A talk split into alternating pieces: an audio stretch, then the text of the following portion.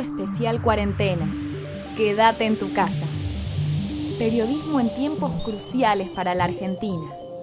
Atravesar la cuarentena. 15 minutos de información diarios para saber lo que está pasando en nuestro territorio y el mundo. Periodismo poético rotando 24 horas por la programación de Radio Atómica. Seguinos en las redes sociales.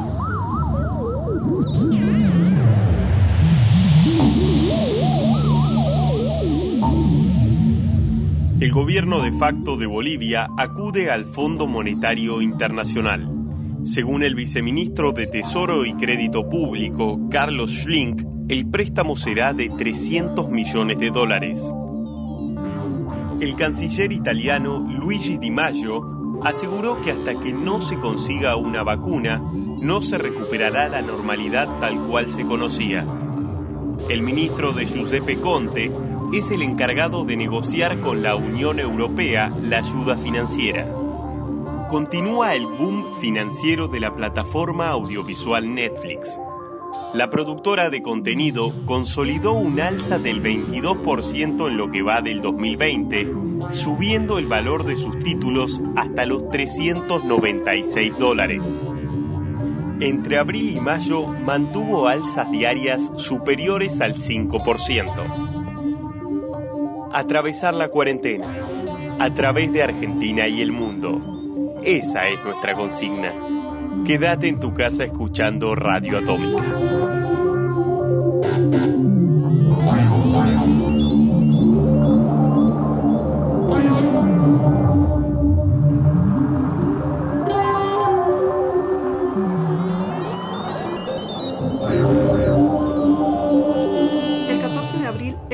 Significativa en el imaginario colectivo de un buen número de españoles, al coincidir este día con el mismo del año 1931, con la proclamación de la Segunda República, en el que se aprobó una nueva constitución centrada en el laicismo y la descentralización del Estado.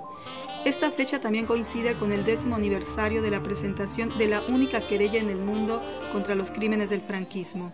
El 14 de abril del 2010, en Buenos Aires, Argentina, dos familiares de víctimas del franquismo, Darío Rivas, fallecido en abril del 2019, e Inés García Holgado, representados por varios abogados como Carlos Alberto Slepoy, Máximo Castex, y Ana Misuti, entre otros, presentaron en el juzgado a cargo de la doctora María Romilda Cervini la querella por los crímenes contra la humanidad y genocidio cometido por el régimen franquista entre el 17 de julio de 1936, en que se dio comienzo al golpe cívico-militar, y el 15 de junio de 1977, fecha de las primeras elecciones democráticas en España.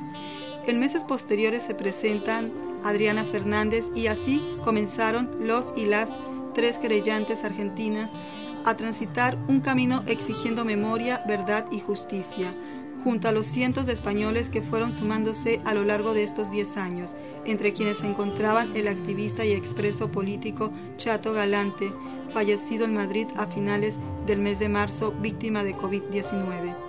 El franquismo no solo provocó un alzamiento contra las instituciones democráticas, sino que planificó el exterminio de aquellas personas y grupos políticos que se oponían al régimen aplicando sistemáticamente la tortura, la desaparición forzada y el asesinato. Provocó exilios y destierros, condenó a miles de personas a pena de muerte y años de prisión.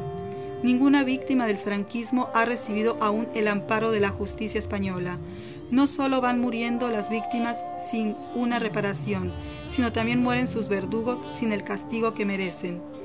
En España hay aún 114.000 víctimas en las fosas, 114.000 historias que quisieron ser silenciadas, sepultadas y olvidadas. El derecho a la verdad y a la justicia corresponden tanto a los querellantes como a la sociedad toda. Esto permite construir una memoria histórica para la propia identidad y para las futuras generaciones.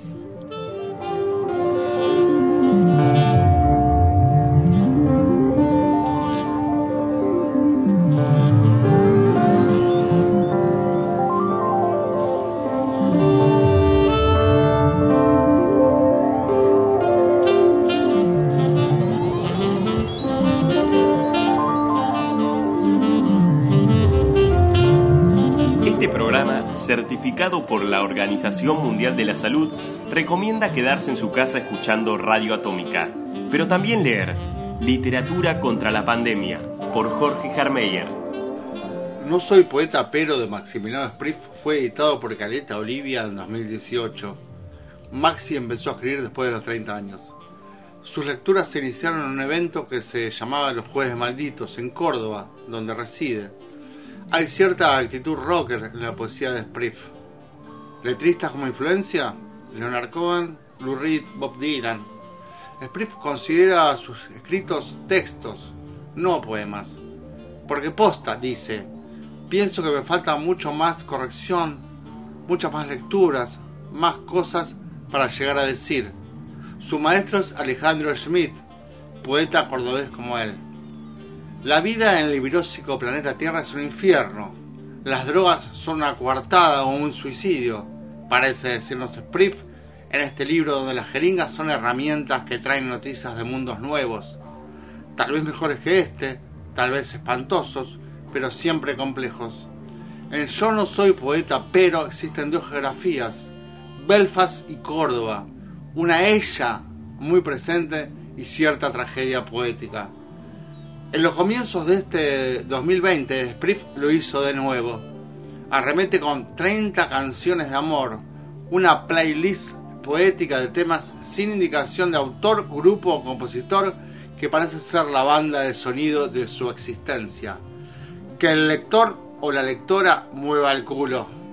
Deberé investigar para descubrir a Beach Boys, Depeche Mode, The Cure, mucho Bowie y un etcétera que estimula. No es difícil imaginar a Spriff revisitando temas, fumando un cigarrillo tras otro, comiéndose sus uñas mal pintadas, siempre desde una honestidad poética brutal. Un lado B de grandes éxitos que Spriff nos invita a leer y a escuchar. Es en este último libro un DJ poético musical una cartografía de la banda sonora de su vida. Quédate en tu casa y escucha Radio Atómica. El sonido y la furia, selección de discos para escuchar en tu casa, curada por Rodrigo Lugones. Entre mediados y finales del año 2005, la banda de Devon, Inglaterra, Muse, comienza a grabar en una mansión francesa donde Pink Floyd había grabado The Wall, su cuarto disco de estudio, Black Holes and Revelations, Agujeros Negros y Revelaciones. El tiempo de composición se estaba extendiendo demasiado, lo cual impulsó a la banda a que se mudara hacia Nueva York, donde, por ejemplo, visitaron los Electric Lady Studios, conocidos por haber albergado a Jimi Hendrix, entre otros grandes artistas. También tuvieron su paso por Londres, donde terminaron el material, que está plagado de hits.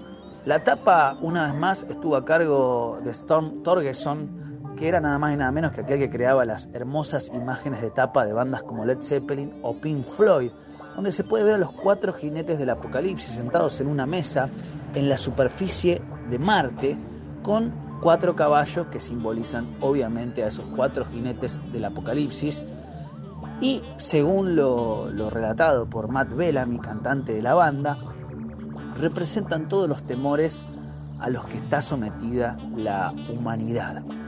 El disco se vuelca por primera vez y de lleno a toda la temática de la ciencia ficción que tanto fascina a Matt Bellamy y se mete sobre todo en muchos temas políticos. Tiene un hitazo a la manera de Muse como Starlight, que sonó en todas las radios entre el año 2006 y 2007, en las radios de todo el mundo, pero también tiene canciones como Mat of Problematic o, por ejemplo, Knights of Sidonia, que también recupera una esencia de western espacial muy loca y extraña que se puede eh, ver en el video de la canción. También está eh, el, gran, el gran tema Supermassive Black Hole, ¿sí? agujero negro supermasivo, que se mete un poco en toda la teoría espacial y algo de ciencia ficción que como decíamos antes le fascina al amigo Matt Bellamy. Es un disco que para mí inaugura el nuevo sonido de Muse que luego se va a desarrollar en grandes discos posteriores. Planteo que escuchemos justamente esta canción, que es una redefinición del sonido de Muse, que se llama justamente Supermassive Black Hole. Presten atención al sonido del bajo, ¿sí? que parece un moscardón eléctrico zumbando permanentemente en los oídos de quien se toma un minuto para poder escucharla y los coros que aparecen sugeridos como susurros, pero a la vez gritos que nos dicen Supermassive Black Hole. Esta es una gran canción de Muse, así que desde Black Holes and Revelation escuchamos entonces a la banda de Davon.